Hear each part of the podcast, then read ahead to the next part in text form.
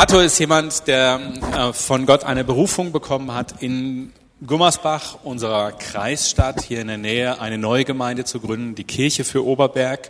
Du hast jetzt zehn Jahre investiert dort und die Gemeinde steht und ist gewachsen und du wirst uns heute ganz viel auch aus deinem gemeindlichen Hintergrund erzählen. Ja, wie du. Wusste ich nicht, aber ich ja. kann gerne ein bisschen was davon Nein, ich erzählen. denke, das steht irgendwie da drüber. Okay. Du als Leiter dieser Gemeinde und als jemand, der apostolische Begabung hat, wirst natürlich erzählen, wie du das dort umsetzt. Okay. Erwarte ich jetzt jedenfalls. Gut. Wenn ich es nicht tue, dann kannst du noch mal eine Frage stellen. Dann kann ich Alles klar, dann mache ich. Gut, möchtest du noch was sagen? Was ist das Besondere an dir? Ich lebe aus der Gnade jeden Tag. Sehr schön. Das stimmt auch wirklich. Das schätze ich. Das schätze ich bei Arthur wirklich. Wenn wir morgens dahin kommen, zusammenkommen, dann sagt er erstmal, ich muss euch den Psalm lesen, den ich heute Morgen gelesen habe. Oder er sagt immer, ich lese morgens einen Psalm, damit ich für meine Mitarbeiter erträglich werde. Das habe ich mir gemerkt und dachte, wow, das äh, verlangt für mich viel Respekt ab. Ich würde dich ja mal gerne erleben ohne Psalmlesung. Lieber nicht. Lieber nicht. Okay. Ich bete noch für dich. Und dann können wir loslegen. Herr, wir danken dir, dass du Arthur gebraucht hast, um hier im Oberbergischen wirklich eine Gemeinde zu gründen, dass du ihn gebraucht hast, um viele Menschen zu prägen, auch zum Thema Leiterschaft. Und ich danke dir, dass du jetzt auch durch ihn reden wirst. Ich möchte beten, dass du Gnade gibst zum Reden und Gnade zum Hören. Amen. Danke, lieber Martin. Mein Freund. Ja, das, heute Morgen war es der Psalm 72, den muss eigentlich jeder mal gelesen haben. Der ist so aktuell, da geht es darum, den Entrechteten ihren Einfluss wiederzugeben, sich für die einzusetzen, die in Not sind. Und das ist eigentlich genau das, wo wir zurzeit stehen und wo, äh, wo wir uns einsetzen müssen. Es ging, es, dieser Psalm ist an den König gerichtet, aber ich dachte so für mich heute Morgen, der ist auch an uns Pastoren, an uns Älteste, an uns Leiter gerichtet. Und das Schöne ist, wenn wir das tun, was, worum es dort geht, dann werden wir, wie es dort heißt, Segen Gottes erleben. Und das glaube ich, dass das wahr ist. Ja, ihr Lieben, ich hatte vor einigen Wochen einen richtig spannenden Artikel gelesen in den AGB, News, für alle, die nicht aus der Arbeitsgemeinschaft der Brüdergemeinden kommen. Das ist eine ich glaube, monatlich oder zweimonatlich erscheinendes Blatt mit den wichtigsten Informationen. Das letzte war übrigens in mehrfacher Hinsicht sehr, sehr inspirierend. Da gab es eine ganz tolle Geschichte. Martin sitzt hier, steht, mal kurz auf, falls nachher noch Rückfragen kommen. Die haben eine ganz ausgezeichnete Gebetsaktion mitten in der Stadt gemacht, wo sie den Menschen angeboten haben, für sie zu beten. Alle, die die Infos nicht bekommen haben, äh, fragt ihn, vielleicht auch jemand aus Olpe hier, der da weiterhelfen kann. Und einer der Artikel, der mich sehr inspiriert hat und der wirklich sehr lesenswert war, da ging es um darum, es geht um die Frage, wie können Brüdergemeinden eine Belebung erfahren? Wie können Brüdergemeinden wieder wachsen? Und dann werden sechs Dinge erwähnt, sechs Dinge, die laut Meinung des Verfassers oder des Referenten, der den Vortrag gehalten hat, wichtig sind, notwendig sind, damit es uns wieder gelingt, dass unsere Gemeinden wieder Wachstum erleben, dass sie Wachstum haben und in die Stadt hineinwirken. Und der dritte Punkt, und das ist genau unser Thema heute, es wird hier sogar so bezeichnet, der fünffache Dienst, dort heißt es im zweiten Absatz, Brüdergemeinden konzentrieren sich tendenziell stark auf den Dienst von Hirten und Lehrern, und vernachlässigen den Dienst von Aposteln, Propheten und Evangelisten. Aber eine Hirte-Lehrergemeinde, also eine Gemeinde, die von Hirten und Lehrern, nur von Hirten und Lehrern geführt wird, wird nie effektiv über die Gemeindengrenzen hinweg in die Umgebung hineinwirken können. Eine Hirte-Lehrergemeinde wird nie effektiv über die Gemeindegrenzen weg in die Umgebung hineinwirken können. Eine richtig steile Aussage, finde ich. Sehr, sehr krass, wie das hier formuliert ist. Ihr Lieben, Freunde, was ist, wenn der Autor recht hat, jedenfalls teilweise recht hat, ansatzweise recht hat, wenn da was dran ist? Wenn dieser Zusammenhang stimmt, dass wir unsere Schlagkraft nach außen verloren haben, weil wir uns zu stark auf Hirten und Lehrer konzentriert haben und die anderen Dienste vernachlässigt haben. Evangelistendienst, den prophetischen Dienst, den apostolischen Dienst. Was ist, wenn da eine Wahrheit, eine größere Wahrheit hinterhängt? Was ist, wenn wir wirklich durch unsere Geschichte als Brüdergemeinde, das ist auch mein Kontext, durch unsere Geschichte, bedingt durch unsere Geschichte, einen genialen Gedanken Gottes, den fünffachen oder fünffältigen Dienst beiseite geschoben haben. Und dass wir deswegen das Wachstum eingeschränkt haben, unserer Gemeinde. Ich glaube wirklich, ich glaube wirklich, dass wir auch als Brüdergemeinde unglaubliche, unglaubliche Kraft haben, weil wir biblisch gut fundiert sind. Wirklich, das ist meine tiefe Überzeugung, weil wir ein starkes Herz für Mission haben. Ich weiß nicht, ob es irgendeinen Verband gibt, der so viele Missionare aussendet, wie das die Brüdergemeinden tun.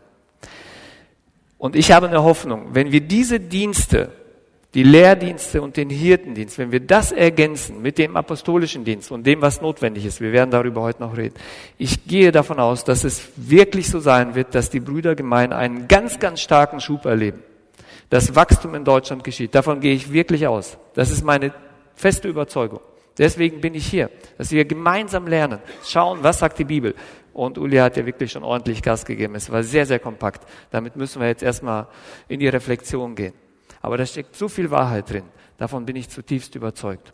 Unser Thema ist jetzt, was hat es mit dem apostolischen äh, Dienst auf sich? Die einzigartige Gabenkombination eines apostolischen Dienstes. Und der apostolische Dienst, das ist wirklich eine einzigartige Begabung, hat der apostolisch Begabte, aber haben alle anderen auch. Der Hirte hat eine einzigartige Begabung, der Lehrer hat eine einzigartige Begabung. Immer wieder, wenn ich den Uli vorne sehe und es gibt noch viele andere begabte Lehrer, dann merkt man das einfach. Das ist eine einzigartige Begabung und die muss man besonders wertschätzen. Und genauso ist das mit dem apostolischen Dienst. Aber was zeichnet ihn aus? Was zeichnet den apostolisch Begabten aus? Darum geht's jetzt in den nächsten 20 Minuten. Das Erste, was uns auffällt, wenn wir die Bibel studieren, dass Apostel zuerst genannt werden. Ich habe mal drei Texte mitgebracht. Und er hat die einen als Apostel gegeben und andere als Propheten. Er gab Evangelisten, Hirten und Lehrer, Epheser 4, den Text haben wir heute gelesen. Einige hat Gott in der Gemeinde eingesetzt. Das sind erstens die Apostel, zweitens Propheten, drittens Lehrer. Dann kommen die, die Wunder tun, dann die, die Gaben zum Heil, zur Hilfeleistung oder zum Leiten haben. Schließlich die, die in ungelernten fremden Sprachen reden. Und noch eine dritte Stelle. Ihr seid auf dem Fundament der Apostel und Propheten aufgebaut, in dem Jesus Christus selbst der Eckstein ist. Was können wir davon ableiten? Wir haben heute schon über Schlüsselpersonen gesprochen. Ich glaube, Apostol, der apostolische Dienst ist so eine Schlüsselbegabung. Ist, apostolisch Begabte sind Schlüsselpersonen. Schlüsselpersonen sind Menschen, auf die es in Projekten, in, bei größeren Initiativen, in Gemeinschaften, in Gemeinden, in Werken, vielleicht auch in Netzwerken ankommt. Die sind nicht einfach so ersetzbar oder austauschbar. Der apostolische Dienst hört auf und wir setzen da einen Hirten rein oder einen Lehrer. Die apostolisch Begabten können wir nicht einfach so ersetzen. Die haben eine besondere Aufgabe. Und nicht nur deswegen, weil sie in der Bibel zuerst genannt werden an den Texten, wo sie erwähnt werden, sondern auch, weil die biblischen Beispiele, die wir uns heute ja schon zum Teil angesehen haben, Paulus oder Petrus, uns ein Vorbild geben, dass sie eine besondere Schlüsselrolle spielen. Schlüsselpersonen ähm, sind auch Personen, in unterschiedlichen Kulturen ist das so, wenn da spielt das äh, Familienoberhaupt, ist dort die Schlüsselperson. Wenn diese Person offen ist für das Evangelium, dann öffnet die Person eine Tür für die ganze Familie, für die Verwandtschaft oder auch manchmal für einen ganzen Stamm. Die haben eine besondere Funktion. Und ich gehe davon aus, wenn ich die Texte so lese im Neuen Testament, dann müssen wir das wertschätzen und auch hochachten und auch dem zugestehen, dass Jesus bestimmte Menschen heraussucht und ihnen diese Begabung einer Schlüsselperson gibt. Das Missverständnis ist, dass wir dann oft meinen, okay, äh, sind das dann diese Chefs, die von oben herab reden? Nein, das passt überhaupt nicht zu einem gesunden Charakter eines apostolischen Dienstes. Uli hat uns das auch schon deutlich gemacht. Im Gegenteil, diese Menschen haben das tiefste Bedürfnis, das tiefste Bedürfnis, anderen zu helfen. Die haben das Anliegen, dass die Gemeinde, dass das Leitungsteam wächst, dass die Leiter stark gemacht werden, dass die Gemeinde wächst. Ein gesunder Charakter und ich glaube, ein gesunder apostolischer Dienst geschieht nicht hierarchisch von oben herab, sondern im Gegenteil. Sie haben das tiefe Bedürfnis, dass die Gemeinde wächst und den Leitern, den Mitarbeitern zu helfen, dass die zu vollen Entfaltung kommen. Das ist das Anliegen dieser Schlüsselperson. Petrus war so eine Schlüsselperson. Ich werde dir, sagt Jesus zu ihm, die Schlüssel zu dem Reich geben, das der Himmel regiert. Was du auf der Erde bindest, wird im Himmel gebunden sein und was du auf der Erde löst, das wird im Himmel gelöst sein. Natürlich hat Petrus sowieso noch einmal eine ganz besondere Stellung gehabt, aber wir sehen das auch bei Paulus. Bei Petrus sehen wir das in der gesamten Apostelgeschichte. Apostelgeschichte 2 öffnet Petrus die Türen zu den Juden. Apostelgeschichte 8 zu den Samaritanern. Apostelgeschichte 10 zu den Heiden. Zum ersten Mal neben Heiden das Evangelium an. Und dann geht es so weiter bei wichtigen Entscheidungen, bei wichtigen Prozessen, bei wichtigen Bewegungen spielen apostolisch Begabte eine entscheidende Rolle. Apostelgeschichte 15, Apostelkonzil. Da sind sie mittendrin und ergreifen die Initiative und ähm, bringen andere zu einer neuen Ausrichtung, zu, einer, zu neuen Ufern, wenn man so möchte. Zweitens, fünf Dinge will ich euch vorstellen, äh, die so diese Begabung der Apostolischen besonders macht. Apostolisch Begabte haben einen klaren Auftrag. Haben einen klaren Auftrag. Auch das haben wir uns schon teilweise angesehen. Der Hirte weidet. Der Evangelist evangelisiert. Der Lehrer lehrt.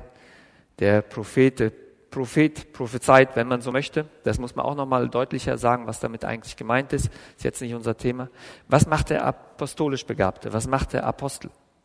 Das Interessante ist, das ist der Einzige, der auch hier wieder aus dem Rahmen fällt. Auch das macht ihn wieder einzigartig. Das ist keine Funktionsbezeichnung, wie es beim Hirten oder beim Lehrer ist. Wir hatten uns die Begriffsbezeichnung schon angesehen. Der Apostolos, das ist einfach nur der Gesandte. Und das macht ihn einzigartig. Der Apostel in der Bibel hat immer eine glasklare Berufung. Wir sehen das, dass Gott dem Apostel eine besondere Aufgabe gibt, einen klaren Auftrag, wozu er da ist. Ich beobachte das so. Bei jüngeren apostolisch begabten Leuten stelle ich fest, die haben einfach nur einen ganz, ganz starken Drang. Die haben eine Energie, die haben eine Leidenschaft, etwas zu bewegen. Das kann die Teenie-Arbeit sein. Das kann das äh, Sommerlager sein. Die haben auf jeden Fall eine ganz starke Leidenschaft, einen ganz starken Drang, etwas zu bewegen.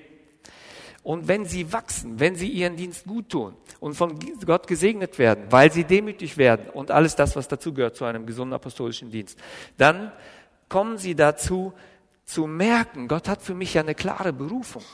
Die können ihre Berufung, wenn sie schon älter sind, reifer sind, viel, viel deutlicher aussprechen, als das die anderen Begabungen können. Die haben ein klareres Bild vor Augen. Und deswegen, wir haben das ja auch bei Paulus gesehen, und deswegen gibt es auch manchmal so ein Missverständnis, weil das so arrogant rüberkommt. Ja, wenn ich euch meinen Auftrag erzählen würde, würden die meisten, die mich nicht kennen, schon aus dem Raum gehen. Warum? Das klingt so hochmütig. Freunde, das hängt einfach nur damit zusammen, dass Gott, ich glaube, uns apostolisch Begabten das irgendwie klarer vor Augen macht, was er mit uns vorhat, langfristig, wo die Reise hingeht. Versteht ihr das? Bei mir auf dem Kennzeichen, ich verrate euch jetzt mal eine Sache, weil jetzt einige denken, okay, was hat er denn? Ich erzähle euch mal eine kleinere Sache. Von dem, was mir auf dem Herzen liegt, ist mein Kennzeichen, ich habe damit, bin mit dem Auto auch hier, äh, GM, Buchstabe und dann äh, 2110. Diese 2000, wofür stehen die? Wofür stehen die? Dafür lebe ich, dafür habe ich meinen Job aufgegeben, dafür setze ich mich jeden Tag ein, dafür lese ich den Vers oder den Psalm und auch noch ein paar andere Sachen, die Sprüche brauche ich übrigens auch und auch im Neuen Testament, irgendeine Geschichte von Jesus, das inspiriert mich immer. Warum mache ich das Ganze? Weil ich glaube, dass Gott dass Gott vorhat oder dass ich einen Beitrag dazu leisten kann, dass wir hier vor Ort in der Gemeinde 2000 von Gott veränderte Menschen erreichen werden. Ich bin 45, mit 65 würde ich gerne in die Schweiz ziehen oder sowas. Nein, ich habe keine Ahnung, was dann passiert. Aber mit 65 stelle ich mir das so vor, haben wir hier von, von Gott, äh, haben wir 2000 von Gott veränderte Menschen. Dafür lebe ich. Wir sind noch ganz am Anfang, wir haben 500 und die Hälfte von denen sind komplett neu bekehrt. Warum haben wir das? Weil Gott mir diese Leidenschaft geschenkt hat. Es ist Gottes Begabung nur mit mir, Freunde. Wie gesagt, ich brauche ja jeden Morgen zum Beispiel diesen Psalm. Um halb elf will mir keiner mehr begegnet, wenn ich den morgens nicht hatte. Will mir keiner mehr begegnen. Wirklich nicht. Aber Gott durch uns, als Team, nicht nur durch mich. Ich mache sehr wenig in der Gemeinde. Ich habe dies ja noch keinmal gepredigt. Das ist nicht meine Begabung. Aber ich schaffe Strukturen, ich schaffe einen Rahmen, ich sehe die Mitarbeiter, die man heranziehen muss. Okay, das klingt manchmal arrogant, aber lasst uns doch mal gucken, was Paulus über sich sagt. Doch halte ich mein persönliches Ergehen und mein Leben für nicht der Rede wert. Wichtig ist nur, dass ich das Ziel erreiche und den Auftrag erfülle, den mir Jesus der Herr aufgetragen hat, den Menschen die gute Botschaft von Gottes Gnade zu bringen. Und genauso reden eigentlich, wenn wir ihnen den Pla die Plattform geben, wenn wir ihnen den Raum geben, apostolisch Begabte. Junge Leute, die wollen Teenie-Arbeit nach vorne bringen oder irgendwas. Ältere Leute haben eine klare Vision von der Gemeinde, wo die stehen könnte. Und wenn wir das schaffen, dort im Team zu arbeiten, darüber wird es ja heute Nachmittag noch gehen, wird Gott großen Segen schenken. Drittens, Apostel sind Gründer.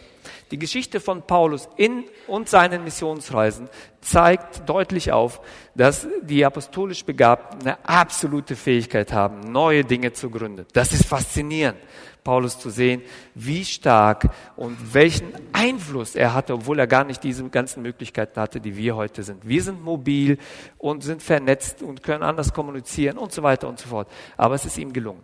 Aber wenn wir die Geschichten genauer betrachten, dann sehen wir, Paulus hat nicht nur gegründet, sondern es gab immer wieder Phasen, wo er sich auf die auf die, auf, das, auf die Stärkung der Nachfolger, auf die Stärkung der Christen konzentriert hat. Er hat nicht einfach nur gegründet. Und deswegen, apostolisch Begabte müssen nicht unbedingt gründen, sondern sie können, sind eigentlich vielfältig einsetzbar. Sie können einfach nur bestehende Gemeinden oder Werke unterstützen und fördern. Ich kann es nicht genau sagen, aber aus meiner Perspektive ist das mal so der erste kleine Kreis, was wir üben müssen. In einer bestehenden Gemeinde unser Beitrag leisten, versuchen einen positiven Beitrag zu leisten.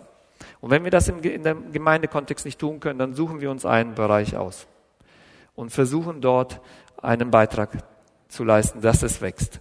In der Jugendarbeit, jetzt vielleicht in der Flüchtlingsarbeit, irgendwas starten wir als apostolisch begabt und bringen das nach vorne.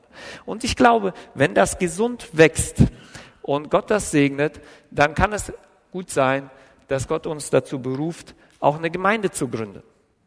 Freunde, wir müssen das viel, viel stärker auf den Schirm bekommen. Wir haben uns so daran gewöhnt, dass wir nur darum bemüht sind, die bestehenden Gemeinden am Laufen zu erhalten oder vielleicht auch zu stärken, zu stabilisieren. Aber die meisten von uns, die verheiratet sind, werden Kinder haben. In der Natur vervielfältigt sich alles ständig. Das ist Gottes Idee. Genauso muss das in der Gemeinde aussehen. Wir müssen ständig neue Gemeinden um uns herum reproduzieren. Sonst haben wir ein Problem. Wir werden alt, multiplizieren uns aber nicht.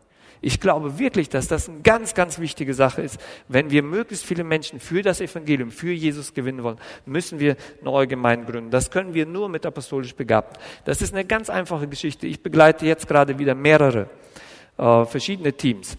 Letzten Sonntag im Gottesdienst hatten wir ein Team aus Neuss mit vier Leuten. Davor im Gottesdienst hatten wir ein Team aus Köln. Nächstes Mal kommen jetzt welche aus Zwickau. Ich weiß nicht, ob die hier mit dabei sitzen. Und, und ähm, ich sage jetzt was, was wirklich meine Erfahrung ist. Man müsste das empirisch mal untersuchen. Vielleicht kann das mal ein Bibelschüler machen. Viele Gemeinden, Gemeindegründungen schließen wieder, hören wieder auf.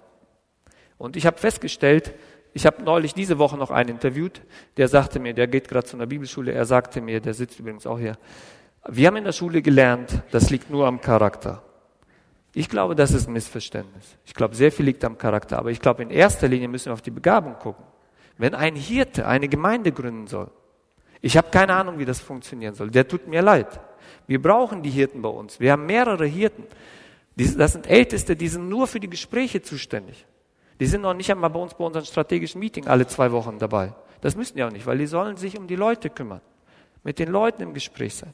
Ich glaube, das ist eine Überforderung, wenn wir Gemeinden gründen ohne apostolisch Begabte. Ohne diesen Leuten, die schon sehen, was möglich ist, die gute Strukturen, Strategien entwickeln können und so weiter. Also, typischerweise, wenn Gott den Dienst segnet, können sie neue Dinge gründen. Wenn das weitergeht, bekommen die, erweitert sich ihr Einflussbereich.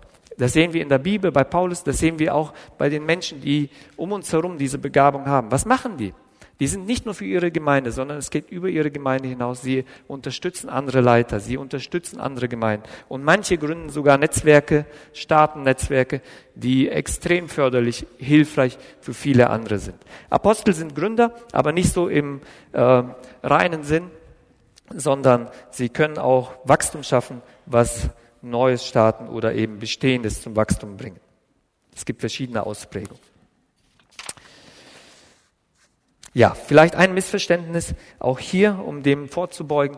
Manche denken, wenn ich irgendwas gegründet habe, dann habe ich schon apostolische Begabung. Etwas zu gründen, würde ich mal sagen, kann jeder.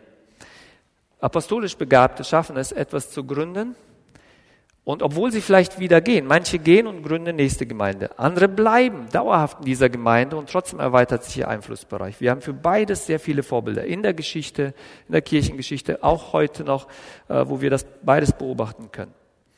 Aber es ist ein Irrtum zu glauben, wenn ich schon mal was gegründet habe, bin ich ein guter apostolisch Begabter. Gründen kann jeder was. Aber apostolisch Begabte gründen etwas, was Bestand hat. Die Gemeindegründung, wenn wir uns die angucken, gibt es sie nach fünf Jahren und nach zehn Jahren immer noch weil er die richtigen Strukturen gelegt hat. Das ist der Unterschied. Viertens. Apostolisch Begabte sind, arbeiten überregional. Sie sind nicht ortsgebunden. Das hängt so ein bisschen mit dem dritten zusammen. Weil sich ihr Einflussbereich erweitert. Oder vielleicht muss ich das mal so sagen. Ähm, das tiefste Anliegen ist, nicht das tiefste, aber ein tiefes Anliegen oder ihre Arbeitsweise sieht so aus, dass sie sich überflüssig machen. Die versuchen nicht irgendetwas aufzubauen und dann, das ist mein Reich und das verfestigen, sondern die haben keine Probleme damit. Wir haben zum Beispiel eine ganz profane Sache, aber das hängt alles mit der Begabung zusammen. Wir haben ein Haus gebaut vor 15, 16 Jahren oder 17, ich weiß es nicht genau. So, dann sind wir da weggezogen. Wir sind an einer anderen Stelle hier in Gummersbach gezogen, weil es einfach strategisch klüger war. Und die Leute haben mich alle gefragt, ja, ist das für dich kein Problem? Wir hatten ein schönes Häuschen mit Wintergarten, mit allem drum. Freunde, ich habe kein einziges Mal mehr daran gedacht, das interessiert mich auch nicht. Apostolisch Begabte denken erstmal nach vorne und zweitens delegieren die, die geben etwas ab, die bauen etwas auf und haben keine Mühe, das abzugeben. Also ihr Anliegen ist, sich ersetzbar zu machen. Deswegen wächst das auch und deswegen segnet Gott diesen Dienst und der geht deswegen auch oft über die Gemeindegrenzen hinaus. Es fängt manchmal mit einer kleinen Arbeit innerhalb der Gemeinde an, dann wächst das, dann ist man vielleicht verantwortlich auch im Leitungsteam einer Gemeinde und dann kann das vielleicht die Stadt sein, vielleicht ist man dann der Leiter der Allianz, wo man so zusammenarbeitet. Und weil man, der apostolisch Begabte hat Ideen, wie man das besser connecten kann. Das werden wir gleich sehen, was seine Fähigkeiten sind. Und dann kann es sogar deutschlandweit oder Einzelne auch darüber hinaus, kann sich der Dienst ausweiten. Ähm, ja, die, ersten, äh, die erste Gemeinde in Jerusalem. Dort heißt es von den apostolisch Begabten, von den Aposteln, sie hörten keinen Tag damit auf, im Tempel und in den Privathäusern zu lehren und die gute Botschaft zu verkündigen, dass Jesus der Messias ist. Auch hier, die sind immer unterwegs. Die bleiben selten nur an einem Platz. Und Ihr müsst es denen auch erlauben. Wenn sich der Dienst wächst und wenn man merkt, Gott erweitert ihren Einflussbereich, dann muss man die auch ein bisschen loslassen von der Gemeinde. Man muss die auch schützen, dass die nicht nur für den Gemeindedienst eingesetzt werden. Übrigens genauso wie die Evangelisten. Ja, wenn wir die Evangelisten, wenn wir sie dazu zwingen, bei allen unseren Meetings dabei zu sein, jeden Abend bei uns in den Gemeindehäusern zu hocken, wir werden keine neuen Leute erreichen, sondern wir müssen denen den Freiraum geben, nach außen zu gehen und sie dabei unterstützen, dass sie Menschen erreichen. Hier finde ich es wichtig, bei dem nicht ortsgebunden zu arbeiten, dass wir als apostolisch Begabte unsere Hausaufgaben machen. Und da müssen diejenigen, die jetzt nicht diese apostolische Begabung haben, sondern eine andere, und aber solche Leute in ihrem Team haben, ihr müsst denen dabei helfen, nicht zu schnell zu sein. Wir neigen dazu, als apostolisch Begabte Abkürzungen zu nehmen und sofort in den überregionalen Dienst zu gehen. Ich hatte mir damals mit Gott so eine Vereinbarung gesetzt. Ich habe gesagt, zehn Jahre will ich intensiv vor Ort meine Hausaufgaben machen. Und wenn Gott diesen Dienst segnet, gehe ich gerne auch darüber hinaus. Aber ich will meine Hausaufgaben machen. Ich will nicht sofort auf allen Konferenzen und in allen Gemeinden rumtingeln und überall predigen oder lernen oder beraten, aber meine Hausaufgaben vor Ort nicht machen. Sondern ich glaube, wir müssen einen Nachweis erbringen dass Gott uns diese Begabung geschenkt hat. Und dann geht das ganz natürlich weiter. Keine Abkürzungen nehmen, sondern wirklich einen Schritt nach dem anderen gehen. Ein fünfter Punkt, den Apostel auszeichnen. Apostel entdecken und fördern Leiter. In jeder Gemeinde wählten sie Älteste aus und befahlen sie mit Fasten und Gebet dem Herrn an, an den sie nun glaubten. Oder 2 Timotheus 2,2, ein ganz bekannter Vers, sagt Paulus. Und was du in Gegenwart vieler Zeugen von mir gehört hast, das vertraue anderen an, die wiederum tüchtig werden, es an andere weiterzugeben. Im Neuen Testament sehen wir, dass Paulus als Apostel neben Timotheus, Titus, die vielleicht so die Bekannten waren, noch mindestens 50 weitere Mitarbeiter hatte, mit denen er zusammengearbeitet hat. Das ist unglaublich bei den apostolisch Begabten. Warum? Zum einen hat Gott ihnen sowas wie ein Magnet geschenkt. Die ziehen Leiter an, wenn sie ihren Dienst wie immer charakterstark, demütig und gottesfürchtig nah an Jesus machen. Die ziehen Leiter an. Zum anderen, die haben eine ganz, ganz starke Leidenschaft, die Leiter fit zu machen. Das ist ja ihr Herzschlag. Vielleicht ist das auch ein Grund, warum sie die so anziehen. Und die sehen auch das Potenzial bei den Leuten. Als wir angefangen haben, wir sind übrigens jetzt schon fast 13 Jahre alt, Martin, mit dieser Gemeinde, wo ich jetzt bin. Dann sagte mir einer aus unserem Leitungsteam, der sofort mit eingestiegen ist, er sagte, es könnte sein, dass wir mal nach Bayern gehen, in den Süden, weil seine Frau daher kommt und äh, dass er nicht langfristig bei uns bleibt, weil ich bin ein Fan davon, Teams oder Leitungsteams auch über viele Jahre zu haben. Und das war sehr interessant. Jetzt im Nachhinein weiß ich auch, warum äh, ich das so sagen konnte. Ich hatte ihm damals gesagt, Bernhard, mach dir keine Sorgen. Das hört sich jetzt wieder ein bisschen arrogant an, ist aber nicht so gemeint. Ich habe ihm nur gesagt, wir hatten gerade schon die ersten Zivis, ich sage, Bernhard, ich mache aus jedem Zivi einen Pastor. So habe ich das gesagt. Das hört sich ein bisschen äh, sehr, aber was meine ich damit? Ich sehe immer Potenzial bei den Leuten. Wirklich. Und das sehen die apostolisch Begabten. Die haben das. Und das ist gut, dass wir uns ergänzen. Der Hirte sieht noch das, was da noch nicht in Ordnung ist. Wo er Unterstützung braucht, wo er noch seine Macken hat. Der Lehrer auch. Aber ich sehe die Stärken. Und ich setze mich auch nur mit Leuten zusammen, um ihnen zu helfen, die Stärken zu entwickeln. Als apostolisch Begabter habe ich eine Leidenschaft darin. Ich kann mich mit Leuten zwei Jahre lang treffen, jede Woche, um ihnen zu helfen, ihr Potenzial zu entfalten. Wenn ich bei denen Leiterschaftspotenzial sehe, dann mache ich das. Aber ich kann das nicht mit der Seelsorge machen. Wenn die Leute bei mir sind, ich sag's wie es ist, ganz ehrlich. Auch wenn ihr mich nachher nicht mehr hören wollt, aber so ist das. Wenn ich zum zweiten oder dritten Mal mit dem gleichen Problem komme, dann bete ich innerlich, Herr, mach, dass die hier rauskommen. Ich habe ich hab keine Idee, ich habe keine Lust. Tu ein Wunder. Wann ist die Zeit endlich rum? So. Ich überspitze das ein bisschen, aber das ist so ein bisschen mein Herzschlag. Warum sage ich das? Weil ich euch zeigen will, wie wichtig Hirten sind an meiner Seite. Den ersten, den wir angestellt haben, also ich war der erste, aber der zweite, den wir angestellt haben, das, ich hatte meinem Leitungsteam einen Kreis gezeichnet, durch die Hälfte geschnitten. Ich sage, das fülle ich aus, diese Hälfte habe ich nicht. Wir brauchen einen fürsorglichen Menschen. Yogi Berner war das. Ich gesagt, wir brauchen einen mit Herz, der den Leuten gerne zuhört. Der, der, wir müssen den besten Hirten finden, den es gibt, weil ich will das nicht und kann das nicht. Versteht ihr das? Ich brauche nicht nur den Hirten, ich brauche auch die anderen Leute. Aber ich habe die Begabung, deswegen haben wir so viele Leiter. Ich habe die Leidenschaft dafür, die fit zu machen, stark zu machen, dass sie Verantwortung übernehmen.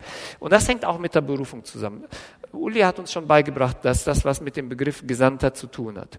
Apostolisch Begabte sind Gesandte. Und ich glaube, dass das auch etwas ist, was Gott in uns hineingelegt hat. Dass wir andere senden, dass wir andere berufen, dass wir anderen Verantwortung delegieren. Ich liebe das, Verantwortung abzugeben. Ich liebe das, dass die das übernehmen und ich habe damit nichts mehr zu tun. Genauso wie Gott uns sendet für einen bestimmten Auftrag, neues Land einzunehmen, ja, dieses Bild von der Flotte. Genauso hat Gott uns auch berufen, dass wir andere senden, dass wir das in den anderen sehen, in unserer Gemeinde und sie fördern. ich glaube, dass das ein Grund ist, warum die meisten Gemeinden zu wenig Mitarbeiter und Leiter haben weil dieser apostolisch Begabte nicht da ist, der diesen Auftrag hat und die Freiheit, das zu sehen, das zu fördern, das nach vorne zu bringen. Ein ganz, ganz wichtiger Punkt. Martin, ich hatte vergessen, die Stoppuhr einzuschalten. Ich habe das Handy nach vorne genommen, aber du musst mir einfach sagen, wie viel Zeit ich noch habe. Fünf Minuten. Gut, das passt. Sehr gut. Okay, wie denkt ein apostolisch Begabter? Wie denkt ein apostolisch Begabter? Er denkt groß und weit. Wir haben das schon gehört. Er hat eine visionäre Fähigkeit. Äh, gewisserweise haben das alle Menschen.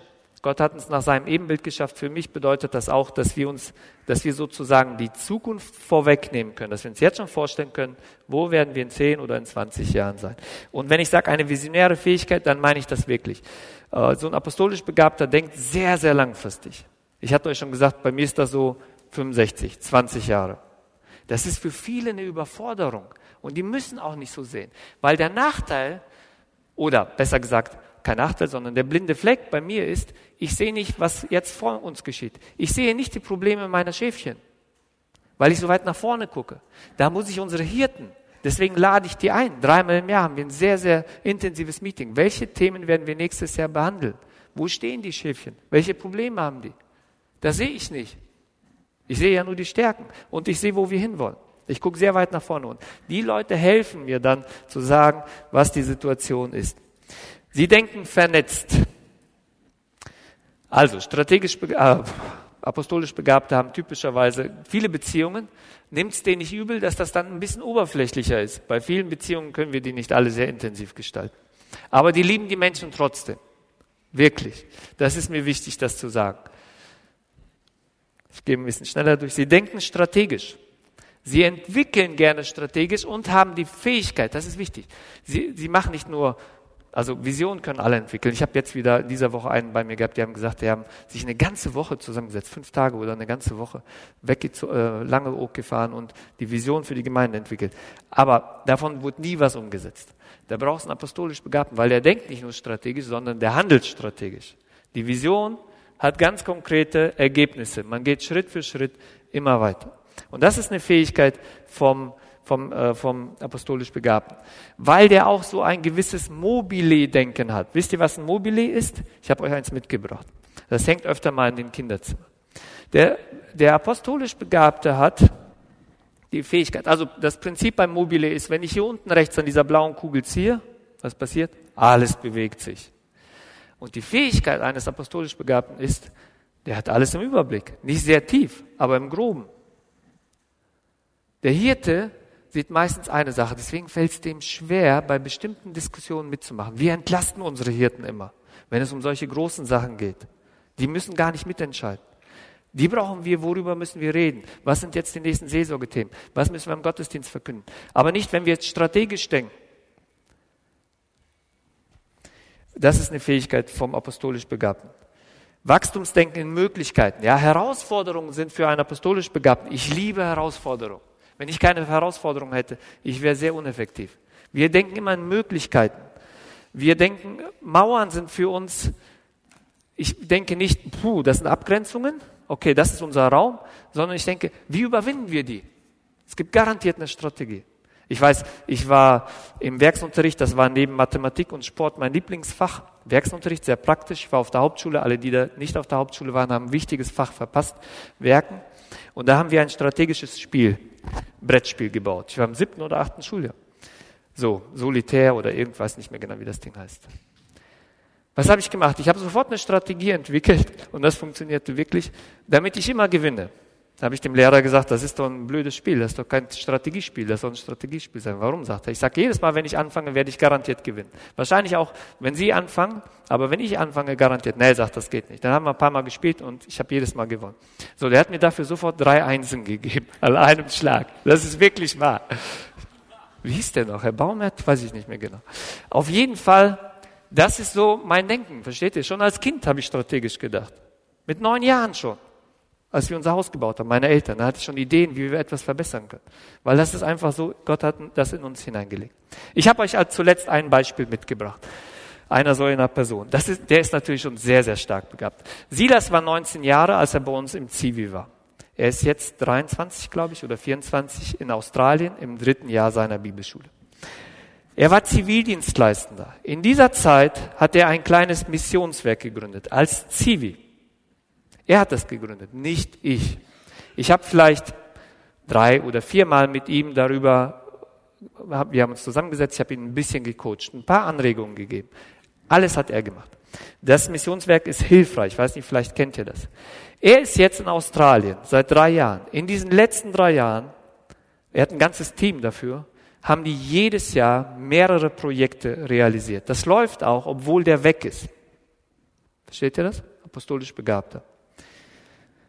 Zehn Flaschen reichen, um ein Baby aus den Slums einen Monat lang mit Milch und lebenswichtigen Vitaminen zu versorgen, wenn die Mutter nicht ausreichend stillen kann. Der sammelt Flaschen, guckt euch das im Internet an, in Schulklassen und überall ist er missionarisch unterwegs oder jetzt sein Team. Ganz Deutschland machen sie diese Aktion. Okay, guckt euch das an. Er war 19. Was ich sagen will, ist, wenn wir denen ein bisschen helfen, vielleicht einen begabteren, apostolisch begabten, ihn als Coach zur Seite stellen, unseren Leuten bei uns in den Gemeinden, auch mit 19, die haben unglaublich viel Potenzial, etwas zu verwirklichen. Aber nur in meinem Team, darüber werden wir später noch reden. So, jetzt ist er in Australien und die Schule ist unheimlich teuer in Australien. Ich weiß nicht, ob ihr das wisst. Er zahlt 350 Dollar pro Woche für die Wohnung.